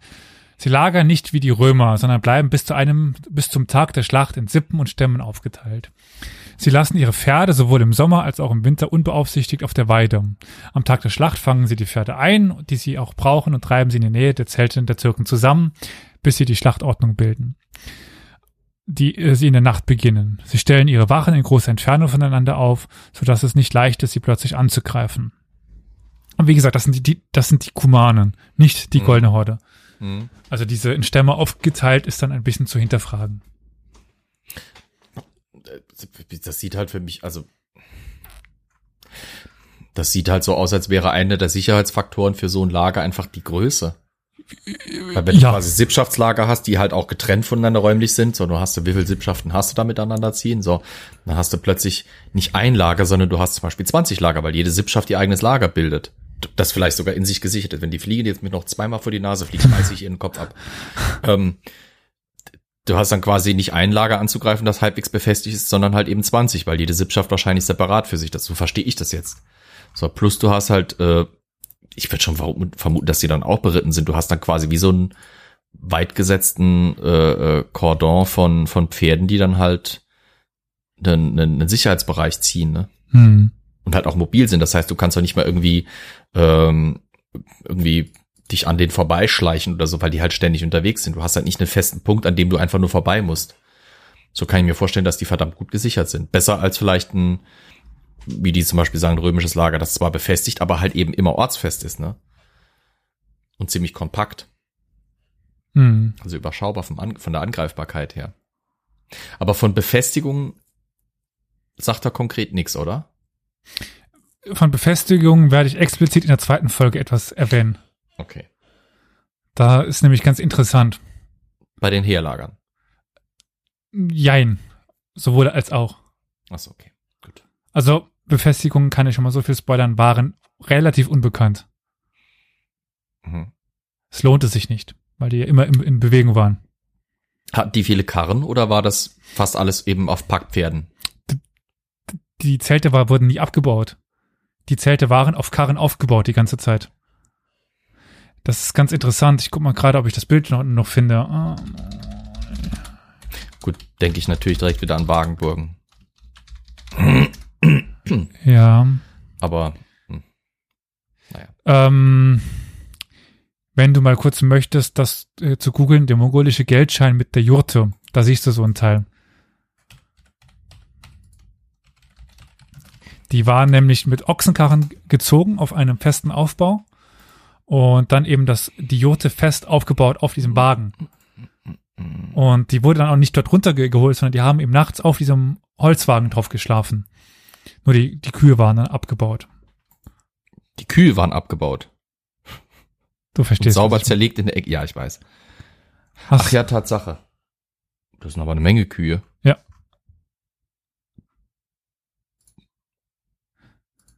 Mhm, okay. So kannst du dir das eben eher vorstellen. Wenn ich die in einem Kreis aufstelle, das, das, da muss ich erstmal dran. Ah, ich sehe hier auch gerade äh, äh, tatsächlich ein Bild von einer von Wikipedia zum Thema Jurte. Von Wikiwand meinst du? Äh, nee, Wikipedia. Im Englischen allerdings. Yurt. Und da ist dann a traditional Kasach yurt on a wagon. Ja, genau. Ja, das, das passt. Ja. Ja. Die waren eben auf diesen Wagen drauf. Das wäre dann das Deichhaus einfach mein Chat. Weil, weil es kann. Mhm. Genau, das, Oh, das jetzt Bild hab habe ich auch. Hey, ich habe jetzt einen, einen, einen Gründer erster Monatsabonnent. Yay! Finde ich was Spezielles, Besonderes. Ja, du hast Ja. auch das Schwert. Du bist auch Moderator. Yeah. Ja, also das ist schon, das ist eine Mordsplattform mit Rädern. Wobei mich das wieder erstaunt, dass die dann so weit kommen, weil das ist ja doch nicht so schnell, ne? Nee, das ist das, aber damit sind sie auch nicht in die Schlacht ge gezogen. Damit klar. machen die nicht diese Raubüberfälle. Das macht dann halt den Heerzug vielleicht. Damit ziehen Ja. die als, als Ulus durch die Gegend. Das sind diese Mhm. Zeltstädte. Mhm, okay. Im Krieg sparen sie sich das komplett. Ja, Sinnvoll. aus den Gründen, die du, also wenn du bis dahin nach, bis nach Deutschland ziehst oder so, dann bist du ewig unterwegs. Sag das mal den Holländern. Dann Zitat mal von äh, Piano de Capini um die Zelte. Also ihre Zelte sind rund und ähneln einem Zelt aus Stangen und dünnen, äh, und dünnen Stöcken. Ja. In der Mitte des Lagers befindet sich ein rundes Fenster oder des Zeltes, um Licht hereinzulassen und, Rausch, und Rauch abzulassen, da sie in der Mitte immer ein Feuer haben. Wände und Dächer sind mit Filz bedeckt, auch die Türen sind aus Filz. Er erwähnt dann auch diese Karren, Zitat, Einige der Behausungen lassen sich leicht zerlegen, reparieren und auf Lasttieren transportieren, während andere nicht zerlegt werden können, aber auf Karren transportiert werden können. Wilhelm von Ruppruck beschreibt die Behausung mit ähnlichen Worten. Zitat, die Stämme, ähm, die äh, Zelte eines Stammes sind äh, aus Stangen, die oben zusammenlaufen und ein kleines Rad bilden, auf dem ein schornsteinähnlicher Hals nach oben ragt, den sie mit weißem Filz abdecken. Dann kommen wir, bevor wir jetzt Ende kommen, noch zu einer anderen ganz interessanten Sache, weil, ich hatte schon Schiffe erwähnt, aber die gab es selten. Was passiert jetzt, wenn sie auf Flüsse stößen? Ich war jetzt ja in Moskau und die Moskwa ist verdammt groß. Und die Moskwa ist ein Nebenfluss des Okas, der ein Nebenfluss der Wolga ist. Und die Wolga ist relativ zentral in der Goldenen Horde. Und das, der, also die Wolga muss gigantisch sein. Als Fluss. Und es gibt doch schon ein paar Flüsse in, in dieser Gegend. Und die musst du auch irgendwie durchqueren können. Und der byzantinische Historiker Niketas äh, Choniatis berichtet das folgendermaßen. Zitat. Um einen Fluss zu überqueren, benutzen die Skythen, die Byzantiner bezeichnen alles, was in der Gegend rumläuft, als Skythen, mit Stroh gefüllte Ledersäcke, die so gut gemacht sind, dass kein einziger Wassertropfen in sie eindringen kann. Der Skythe steigt auf sein Pferd und setzt sich auf einen solchen Sack, den er am Schwanz seines Pferdes festbindet. Er legt den Sattel und die gesamte Munition darauf, so dass er das Pferd wie ein Schiff sein, äh, sein Segel benutzen kann, um die Donau in ihrer gesamten äh, Breite zu überqueren. Hm. So, so eine Art äh, Schwimmweste, würde ich mal so eine, ja, interpretieren. ist wie eine Boje. Ja. Du hast quasi eine Boje, auf der dein Zeug liegt und du reitest das Pferd, das quasi den Schlepper spielt, den, den Motor, Ja. sozusagen. Clever. Der jüdische Reisende Rabbi Petachia aus Regensburg bestätigt diesen Bericht. Zitat. Die Bewohner dieses Landes haben keine Schiffe, sondern sie nähen bis zu zehn gespannte Pferdehäute zusammen, befestigen einen einzigen Riemen an ihren Rändern und setzen sich mit all ihren Wagen und Besitzen auf diese Felle. Dann binden sie die Ende der Felle mit Riemen an die Schwänze der Pferde und lassen die Pferde schwimmen und überqueren so den Fluss. Okay, dass man damit ganze Wagen über den Fluss bringt. Die armen Pferde. Er beschreibt aber auch die Ernährung der Nomaden während dieser Feldzüge. Sie essen hier kein Brot, sondern nur Reis und in Milch gekochte Hirse sowie Milch und Käse. Das Fleisch legen äh, die ähm, Gedaren, also diese Reitervölker, jetzt kommt es, unter den Sattel eines Pferdes und lassen es galoppieren, bis es schwitzt. Wenn das Fleisch warm ist, essen sie es so, wie, wie es ist.